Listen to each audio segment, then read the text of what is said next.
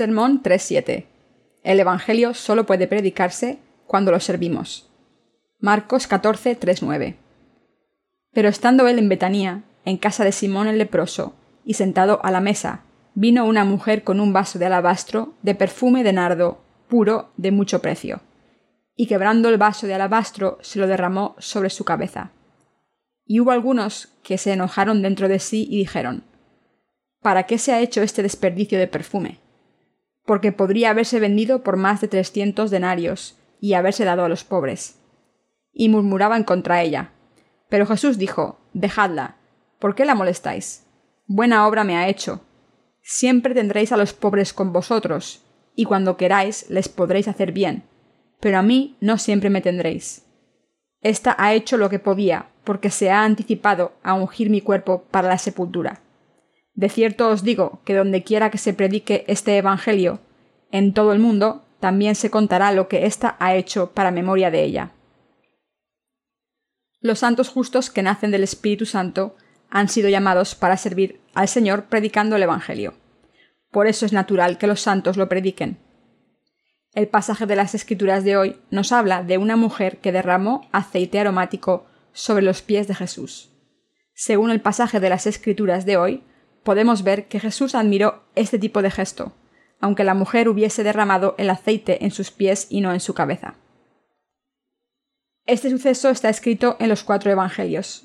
Cuando leemos el Evangelio de Juan o el de Lucas podemos ver la historia de una mujer que derramó su aceite caro en los pies de Jesús junto con sus lágrimas y que le lavó los pies de esta manera. La mujer hizo este gesto por su gratitud al haber recibido la remisión de los pecados que el Señor le dio, y también para preparar al Señor para su entierro. En ese momento un fariseo que invitó a Jesús a su casa pensó Cuando vio esto el fariseo que le había convidado dijo para sí Este si fuera profeta conocería quién y qué clase de mujer es la que le toca, que es pecadora. Lucas 7:39. La mujer era una gran pecadora.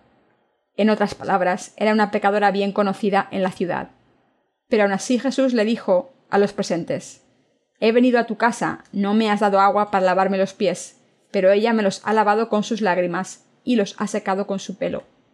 Lo está haciendo en preparación para mi entierro y para servir al Evangelio. Entonces añadió Los que han recibido la remisión de los pecados harán lo mismo que la mujer, pero los que no la reciban no me aceptarán. Este suceso del pasaje de las Escrituras de hoy narra lo ocurrido cuando Jesús comió en casa de Simón, el leproso, en Betanía. Una mujer tenía un frasco de alabastro con un aceite aromático muy caro. Nota, la Biblia no se está refiriendo a una mujer como un nombre específico, sino que simplemente se refiere a una mujer. Entonces rompió el frasco y le untó el aceite en la cabeza. Los fariseos presentes vieron esto como una oportunidad para discutir con Jesús. ¿Acaso no dice el pasaje lo siguiente? Vino una mujer con un vaso de alabastro de perfume de nardo puro, de mucho precio, y quebrando el vaso de alabastro se lo derramó sobre sus cabezas. El perfume de nardo era muy caro. Un frasco de este perfume costaba el sueldo de trescientos días de trabajo de un joven fuerte y sano. ¿Qué piensan que ocurrió cuando rompió el frasco de aceite caro? ¿No creen que Jesús tendría aceite por todo el cuerpo? No es difícil imaginar esta escena. ¡Oh no! ¡Qué desperdicio! Un aceite tan caro, derramado sobre su cabeza. Ha malgastado el salario de un año. Pero esta idea estaba equivocada. Nuestro Señor nos está diciendo que está mal pensar que el dinero que se gasta en cosas invisibles, como la predicación del Evangelio, para adorar a Jesús o ayudar a que la gente reciba la remisión de los pecados, estaría mejor gastado en cuidar el cuerpo, ayudar a los pobres o curar enfermedades. El Señor les dijo a sus discípulos que conmemorasen lo que la mujer había hecho. De cierto os digo que donde quiera que se predique este Evangelio, en todo el mundo también se contará lo que esta mujer ha hecho, para memoria de ella. En los países de Oriente Medio, incluyendo Israel, donde la calidad del agua no es muy buena, el aceite aromático es muy caro, ya que es necesario para ocultar el olor corporal. Los historiadores dicen que el aceite de nardo puro se extraía de árboles aromáticos en las montañas del Himalaya, y como era tan poco común, siempre era muy caro. Así que la mujer derramó este aceite tan caro en la cabeza de Jesús.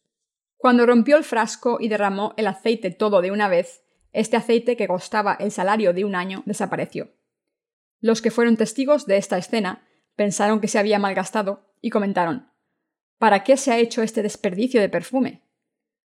Porque podía haberse vendido por más de 300 denarios y haberse dado a los pobres. Como he mencionado anteriormente, un denario era el salario de un día de trabajo para un hombre. Para calcular lo que debió costar el frasco de aceite de nardo, debemos saber que 300 denarios es la cantidad que un hombre habría ganado durante 300 días de trabajo sin gastar nada. Los presentes consideraron que lo había malgastado. Pensaron que se podría haber invertido mucho mejor si se hubiese vendido y se les hubiese dado el dinero a los pobres. Aunque la gente estaba juzgando de esta manera, Jesús no consideró este acto de servicio como una extravagancia. Jesús dijo que lo hizo para preparar su entierro. Y entonces les pidió a sus discípulos que conmemorasen lo que esta mujer había hecho allá donde se predicase el Evangelio. ¿Qué significa servir al Señor? Podemos preguntarnos, ¿qué significa servir al Señor? cuando el Señor estaba sentado en la mesa de Simón el leproso, y cierta mujer le derramó aceites caros sobre la cabeza, los fariseos y otros presentes pensaron enseguida en los pobres. Este aceite debería haberse vendido para darle el dinero a los pobres. Podría haberles dado dinero a los pobres y haberse sentido mejor así. Esta idea se basaba solo en fundamentos mundanos y humanísticos. Además, juzgaron a la mujer basándose en sus propios pensamientos. Pero Jesús les dijo, Buena obra me ha hecho, siempre tendréis a los pobres con vosotros, y cuando queráis les podréis hacer bien, pero a mí no siempre me tendréis. Jesús estaba hablando de la forma correcta de servir al Señor. Podemos pensar cómo servir desde nuestra perspectiva. Servir a la gente es algo valioso. Desde el punto de vista del mundo, ayudar a los pobres con 300 denarios, equivalentes al salario de 300 días de trabajo de un hombre, era un acto generoso. Pero el Señor nos está preguntando, ¿qué es mejor, servir a la gente o al Evangelio del Señor? ¿Qué es lo correcto? Estamos recibiendo una enseñanza de Dios a través de su palabra. El versículo 8 dice, Esta ha hecho lo que podía, porque se ha anticipado a ungir mi cuerpo para la sepultura. Esto significaba que sirvió al Evangelio con todas sus fuerzas. Debemos preguntarnos qué significa servir. En otras palabras, debemos meditar acerca de qué servicio debemos hacer. En el pasaje de las Escrituras de hoy vemos a personas que decían que la mujer había malgastado su aceite aromático, pero en realidad lo que los demás hacen por otras personas pueden considerarse un malgasto en muchos casos. Invertir en ayudar a otras personas es malgastar en el sentido estricto de la palabra. Hay un proverbio coreano que dice, no cuides del animal de pelo negro. Los coreanos tenemos el pelo negro, así que este proverbio dice que es mejor ayudar a los animales que a los hombres. Los animales siempre devuelven el favor con gracia, pero los humanos lo devuelven con odio. Creo que esto está basado en las experiencias de nuestros antecesores. Cuando nos preguntamos qué debemos servir, si debemos servir al hombre o a Dios, la Biblia dice que debemos servir al Señor siempre que podamos. Los pobres siempre estarán cerca y Dios puede ayudarlos siempre que se quisieran. Pero los días de Jesús estaban contados porque iba a morir en la cruz en nuestro lugar. Así que la mujer derramó el aceite en su cabeza para prepararlo para la sepultura. Normalmente no tenemos muchas oportunidades para servir al Evangelio, ¿Tenemos muchas oportunidades para servir al Evangelio durante nuestras vidas? Pronto verán que son pocas las oportunidades que se presentan para servir al Evangelio. Dios nos está diciendo explícitamente la respuesta correcta para las siguientes preguntas. ¿A quién o a qué deben servir los cristianos? ¿Debemos servir al hombre o a Dios después de convertirnos en hijos suyos? ¿Desde qué perspectiva debemos servir a Dios? Desde la humana o desde la de Dios. Servir y ayudar a la gente no tiene fin. Hay un número infinito de personas que necesitan ayuda. Hoy en día los cristianos coreanos envían pan celestial a los niños de ciertos países africanos y esta ayuda es enorme. Pero estos países aún tienen niños que se mueren de hambre a pesar de esta ayuda. Nuestro país les está ayudando con cantidades astronómicas de dinero. Supongo que los países ricos, como los Estados Unidos, están enviando más dinero que nosotros. Entonces, ¿por qué no mejora la situación de estos países a pesar de toda la ayuda que reciben? Como pueden ver, ayudar a la gente física y económicamente es una tarea infinita y sin valor. Si de verdad quieren ayudar a la gente, compartan el Evangelio antes de nada. Si dejan de servir a sus ídolos y dejan de seguir sus rituales ancestrales y empiezan a servir a Dios, estos países podrán recibir beneficios abundantes en vez de enfermedades y hambrunas. En el pasaje de las escrituras de hoy, la gente pensaba en los pobres, y consideraba que el aceite de la mujer se había malgastado. Pero ¿qué es malgastar de verdad? Debemos darnos cuenta de que servir y ayudar a los pobres era un mal gasto. Cuando servimos a Dios, Él le da a su pueblo todo lo que necesita. Pero servir a la gente es un mal gasto. Hay diferentes perspectivas. La perspectiva de los creyentes es diferente a la de los que no creen. Jesús vio las cosas de una manera diferente que los fariseos a los ojos de Dios, esta mujer estaba haciendo bien porque le estaba preparando para su sepultura y estaba haciendo la obra de su Evangelio. La Biblia dice que sirvió al Evangelio humildemente, dedicando sus posesiones para salvar a todo el mundo. Los fariseos dijeron que había malgastado su posesión, el aceite aromático. Pero Jesús dijo que dárselo a los pobres sería malgastarlo. Debemos tener en cuenta lo siguiente. ¿Qué es justo, servir al hombre o a Dios? ¿A quién estamos sirviendo ahora mismo? ¿A quién debemos servir en el futuro? Debemos decidir a quién servir como Señor de nuestra vida. No debemos malgastar nuestras fuerzas en cosas inútiles, ni servir a personas inútiles, sino que debemos elegir a alguien que merezca nuestro servicio. Puede que no entiendan lo que les estoy diciendo. Se pueden preguntar lo siguiente ¿Por qué es un mal gasto servir a los pobres? ¿Acaso no es eso amor? Sí, por supuesto que es amor, es un tipo de amor, pero se necesitan ciertas habilidades para hacer este tipo de caridad. Deben tener ciertas habilidades para ayudar a la gente.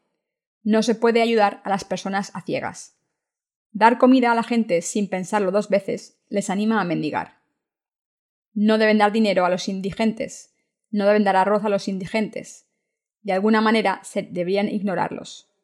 Cuando los mendigos van al santuario a pedir algo, les digo, fuera de aquí, ¿crees que la iglesia es un lugar donde solo se le da dinero a los mendigos? Vas a malgastar el dinero en licor. ¿Crees que la gente ofrece su dinero para que te lo malgastes en bebida? Les digo estas cosas tan duras aun cuando les puedo ayudar por piedad. Les puedo dar 10 o 20 dólares, o incluso 100 o un millón. Estoy dispuesto a ayudar a cualquier persona que esté dispuesta a empezar un negocio con el dinero que necesiten. Pero estas personas se lo gastarían en beber alcohol. Este tipo de personas malgastarían su dinero y estaría aún en una situación peor. No les ayudamos porque acabarían en una situación peor.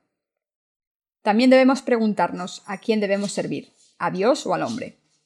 No pueden decir que servir es siempre bueno. Tendrían problemas si sirviesen a criminales y a traficantes de drogas. Debemos servir a los que de verdad lo merezcan. Servir solo es bueno cuando se sirve a la persona o a la causa adecuada.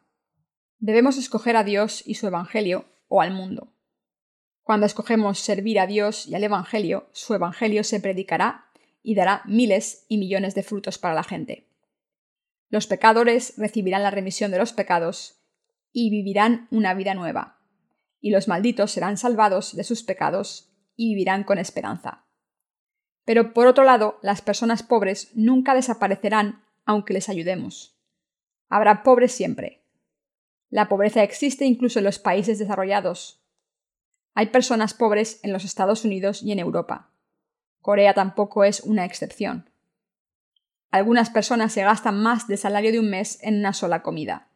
Otros se gastan el salario de un mes de una persona en un baño lujoso o una botella de vino.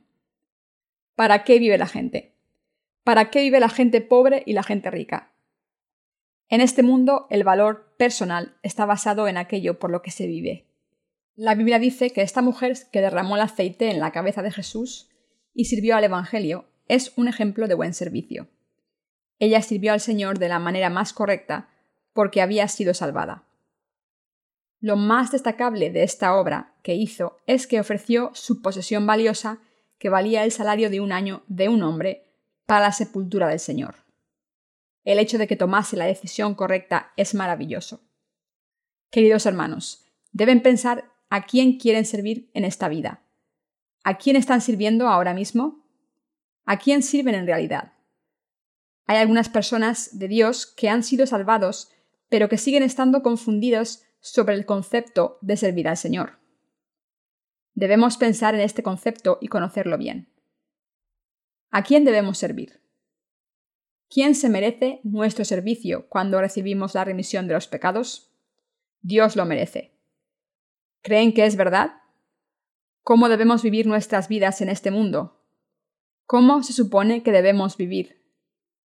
Debemos decidirnos a servir a Dios. A veces nos olvidamos a quién debemos servir. Pero cuando pensamos detenidamente en esto, nos damos cuenta de que todo lo que no sea servir a Dios no tiene valor como está escrito. Vanidad de vanidades, dijo el predicador. Vanidad de vanidades, todo es vanidad. ¿Qué provecho tiene el hombre de todo su trabajo con que se afana debajo del sol? Eclesiastés 1, 2, 3. Dios está diciendo a los nacidos de nuevo que servir a Dios es lo más valioso. En otras palabras, servir al Evangelio es lo más gratificante, nuestro Señor nos está diciendo que servir al mundo no vale para nada. La gente pobre también siempre estará entre vosotros, pero yo no estaré con vosotros siempre. Fracasaréis si solo cuidáis de los pobres, dice el Señor. Según un antiguo proverbio, la pobreza está fuera del control de la propia nación. Ni la nación ni los reyes pueden solucionar el problema. Si Dios no nos diera todo lo que necesitamos, como la lluvia y el calor, la pobreza estaría fuera del control humano completamente. ¿Cuál es el servicio correcto? Hay muchas personas que sirven a sus padres e hijos o a su propio pueblo. Entonces, ¿por qué sigue existiendo la pobreza en este mundo? El pasaje de las Escrituras nos dice por qué. Está escrito en Marcos 14:7. Siempre tendréis a los pobres con vosotros, y cuando queráis les podréis hacer bien, pero a mí no siempre me tendréis. La Biblia dice que es la voluntad de Dios que haya pobres en la tierra. Los seres humanos no buscan a Dios si no tienen problemas ni penas. El pasaje de las Escrituras de hoy sigue diciendo De cierto os digo que donde quiera que se predique este Evangelio, en todo el mundo también se contará lo que está ha hecho, para memoria de ella. Marcos 14:9. Su acto de derramar el aceite sobre la cabeza de Jesús significa que sirvió al Evangelio. Servir al Evangelio es el mejor servicio. De todos los servicios, como servir al Evangelio a los padres, a nuestro pueblo o a los pueblos, servir al Evangelio es el mejor servicio. Todo el mundo sirve a algo. Todos debemos servir a algo, pero sobre todo debemos servir al Evangelio. Este es el servicio correcto. Este es el servicio justo y correcto. Se lo voy a demostrar. Había una vez un grupo de evangélicos que vivían en la Inglaterra del siglo XII. Este grupo fue perseguido duramente por la religión predominante de esa sociedad. Esta época estaba dentro de la Edad Media, que se originó con el Edicto de Milán. El emperador romano Constantino promulgó el Edicto de Milán y legalizó el cristianismo. Los ciudadanos romanos empezaron a creer en Jesús porque era la religión nacional. Los historiadores dicen que esta fue una gran victoria del cristianismo contra el poder secular, pero en realidad no fue así. La verdadera fe se deterioró y el cristianismo se colapsó cuando el imperio romano lo deterioró. Cuando una persona iba a la iglesia y confesaba su fe, se consideraba cristiana. A nadie le importaba si la persona tenía fe de verdad o no. Solo unas pocas personas se reunían con la fe real. A medida que pasó el tiempo, la Iglesia secular ganó más fuerzas y empezó a perseguir a los verdaderos cristianos que tenían la fe verdadera. Arrestó y ejecutó a los que creían en la Biblia literalmente. Entre las personas perseguidas estaban los siervos e hijos de Dios que tenían la fe verdadera. Algunos de ellos vivían en Inglaterra y predicaban el Evangelio. Tenían esta fe única, diferente a la de los católicos y anglicanos. En aquel entonces, cuando los evangélicos vivían en Inglaterra, este país era un gran imperio en el que se decía que nunca se ponía el sol. Este país tenía muchas colonias por el mundo y el sol siempre brillaba en ellas. Inglaterra seguía ganando guerras y amasando fortunas, y por eso parecía que nunca fuera a desaparecer. Este país se convirtió en el más poderoso y famoso del mundo. Este país poderoso perseguía a los evangélicos que no pudieron resistir la persecución y se fueron a buscar otra tierra. Por eso se fueron a América en barco. Desde ese entonces Inglaterra empezó a perder influencia y se convirtió en un país normal donde el sol se pone como en todos los demás. Inglaterra ya no ganó más guerras y tuvo que darle la independencia a sus colonias. Y entonces América se convirtió en el país más poderoso donde el sol no se pone. Los cristianos fieles viajaron de Inglaterra a América. Vivieron en América y predicaron el Evangelio a todo el mundo. Entonces América se convirtió en el país más poderoso del mundo. Este país, con 200 años de historia reciente, se convirtió en el país más poderoso. Países como China y Corea no pueden competir con él. Inglaterra no es tan poderosa como América. Incluso toda Europa junta no tiene tanto poder como América. Rusia tampoco tiene tanto poder. Así son las cosas ahora. Entonces, ¿cuál es la razón? Aunque los evangélicos no habían predicado el Evangelio del agua y el Espíritu, a Dios le agradó su amor puro y los bendijo. Dios bendicen a los que mantienen su fe y predican la palabra de Dios. ¿Les es difícil creer porque no les estoy dando fechas y años? Espero que no. Saben que esto es la verdad. Esto es un hecho histórico. Convertirse en un país poderoso donde nunca se pone el sol depende de cuántas personas prediquen el Evangelio y sirvan a este Dios en ese país. Corea se ha convertido en un país muy desarrollado. Esto se considera un milagro conocido como el milagro del río Han. ¿Cómo hemos llegado a ser tan poderosos? Según algunos economistas conocidos, Corea no tenía el potencial para convertirse en un país tan poderoso. Ni siquiera tenemos recursos naturales o humanos. ¿Somos cooperativos y trabajadores? No, somos vagos y egoístas. ¿Tenemos recursos naturales? No. Por eso se dice que el progreso de nuestro país es un milagro. Se dice que nuestro país es único. La razón por la que hemos llegado a ser tan ricos es que aquí hay muchas personas que sirven al Evangelio. Dios ha bendecido a nuestro país por esas personas. ¿Creen que esto es verdad? La Biblia también dice que lo que hizo esta mujer se contaría allá donde se predicase el Evangelio, porque ella sirvió bien al Evangelio. Esto es lo correcto.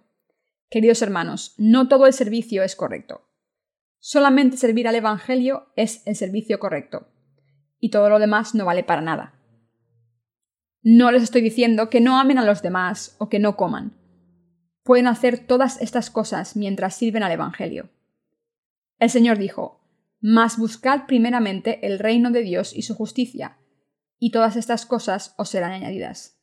Mateo 6:33. Debemos poner nuestras prioridades en orden y servir al reino de Dios y su justicia. Lo que debemos recordar acerca del servicio correcto es que debemos servir al Evangelio mientras vivimos. Si lo hacemos, Dios nos recordará. Nos hará prosperar en este mundo. Esto puede parecer un poco infantil, pero cuando les digo que si predican el Evangelio serán bendecidos y enriquecidos, les digo la verdad. Aunque Dios no nos bendijese, debemos seguir sirviéndole a Él y a su Evangelio. ¿Me entienden? Les estoy diciendo que el secreto de una vida exitosa para su familia es servir al Evangelio. Cuando hacen esto, no cesarán de recibir bendiciones y no serán pobres aunque quieran. Esto es lo mismo que un cheque válido. Servir a Dios es como un cheque que se puede cobrar para todo. Dios recompensa a los que le sirven de cualquier manera. Pueden decir, no he hecho nada bueno. Pero ¿cómo he conseguido esto? Las bendiciones de Dios las reciben los que sirven a Él y a su Evangelio. Si no sirven a Dios o a su Evangelio desde el fondo de sus corazones, sus descendientes no prosperarán por muy buenos que sean, o por mucho que donen dinero a orfanatos o escuelas, o aunque ayuden a mendigos. Caminarán hacia la destrucción. Esto es la pura verdad.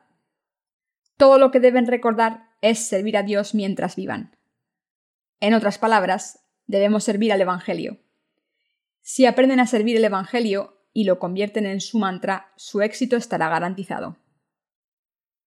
¿Sabían que la organización Holt International Children's Services está en Corea? Esta organización fue establecida en Corea en 1960 por Bertha y Harry Holt. La señora Holt murió hace poco y el señor Holt adoptó y cuidó a muchos huérfanos y niños internacionales después de la Guerra de Corea. Aunque no terminó su educación elemental, llegó a tener mucho éxito en sus negocios. Se hizo millonario con su fábrica de papel. Todos usamos papel higiénico, ¿no? Los americanos utilizaban papel higiénico mucho antes que nosotros. El señor Holt compró una fábrica de papel que había cambiado de dueño muchas veces y pagó un precio irrisorio. Entonces empezó a fabricar papel y llegó a ser muy rico. Después tuvo un infarto y sobrevivió y dedicó su vida entera a Dios. Así que fundó una organización para niños, la Holt International Children's Services, no solo para cuidar de huérfanos, sino también para predicar el Evangelio. Tomó niños coreanos y les buscó hogares cristianos para que crecieran en la fe.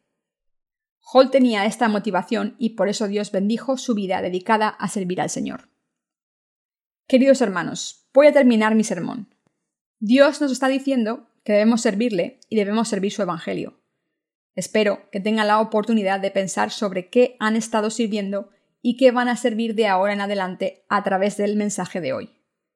Deben saber qué están haciendo ahora y a quién van a servir de ahora en adelante. Los que han recibido la remisión de los pecados, pero no saben a quién deben servir, recibirán un cero en la nota de la vida de fe. Si no han encontrado un objetivo para su servicio, no serán felices se están despidiendo de Dios y de la felicidad. Pero cuando escogen el verdadero objeto de su servicio, su vida de fe prosperará y será feliz. Y harán las cosas que agraden a Dios. Cuando esta mujer derramó el aceite que costaba el salario de un año entero sobre la cabeza de Jesús, él les dijo a sus discípulos que esto se recordaría donde quiera que se predicase el Evangelio. Como he dicho anteriormente, lo importante no es el precio del aceite, la Biblia nos está diciendo que sirvió a la persona correcta y sabía exactamente lo que hacía. Cuando esta mujer derramó el aceite que costaba el salario de un año entero sobre la cabeza de Jesús, él les dijo a sus discípulos que esto se recordaría donde quiera que se predicase el Evangelio. Como he dicho anteriormente, lo importante no es el precio del aceite. La Biblia nos está diciendo que sirvió a la persona correcta y sabía exactamente lo que hacía. Como la Biblia simplemente se refiere a ella como a una mujer, no sabemos su nombre. Esto significa que no era nadie importante o especial. Era una mujer como cualquier otra que conocía a Jesús. No era especial. Sin embargo, sabía lo que era correcto.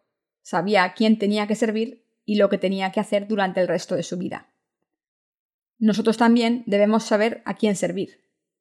Aunque no podamos dar el salario de un año a Dios, aunque no tengamos nada que ofrecerle, aunque no tengamos ningún talento, lo importante es saber a quién servir. Debemos escoger a quién servir, ¿me entienden? No piensen que les estoy diciendo esto porque soy un pastor. Soy igual que ustedes ante la palabra de Dios. Puede que piensen que los pastores dicen cosas así normalmente. Algunos pastores coreanos y oradores cristianos dicen que nuestro país ha sido evangelizado gracias a ellos. Y yo les digo que han destruido nuestro país. Han explotado a sus seguidores económicamente. Pero no les han dicho cómo vivir piadosamente ni a quién o qué servir. Estaban demasiado ocupados recogiendo dinero de los bolsillos de la gente y de sus cuentas corrientes. No les enseñaron la manera de vivir correctamente, sino que estaban demasiado ocupados con sus logros materiales, como los edificios de culto. Estos oradores se centraron en el dinero y en explotar a los cristianos coreanos. No estoy diciendo esto porque sea pastor, Solo quiero que sepan que servir a Dios y al Evangelio es lo correcto, aunque no tengan tiempo o dinero. ¿Lo entienden? Podrán ser felices si se dan cuenta de esto. Y también funciona al revés. Si viven sin darse cuenta de esto, serán miserables. Los charlatanes o las enfermedades pueden robarle sus riquezas por mucho dinero que hayan acumulado. Si sirven a Dios, sus vidas florecerán. Quería decirles esto hoy. Háganse esta pregunta. ¿A quién voy a servir en el futuro? Estoy completamente convencido de que servir a Dios es lo correcto. ¿Voy en la dirección equivocada porque me estoy demasiado ocupado con mi trabajo? Me preocupa estar sirviendo al mundo y a mí mismo con excusas sin darme cuenta. Estoy seguro de que mi vida será justa y gratificante si sirvo a Dios y al Evangelio durante el resto de mi vida. Ustedes también se sentirán así. Queridos hermanos y hermanas, la Biblia nos dice que el verdadero servicio es como el de esta mujer. Una vida de fe que confía en Dios y le sigue después de recibir la remisión de los pecados es una vida de servicio a Dios. La Biblia nos dice que esto es correcto. Debemos darnos cuenta de que Dios nos está diciendo que nuestra prioridad debe ser servirle y todas nuestras necesidades son secundarias.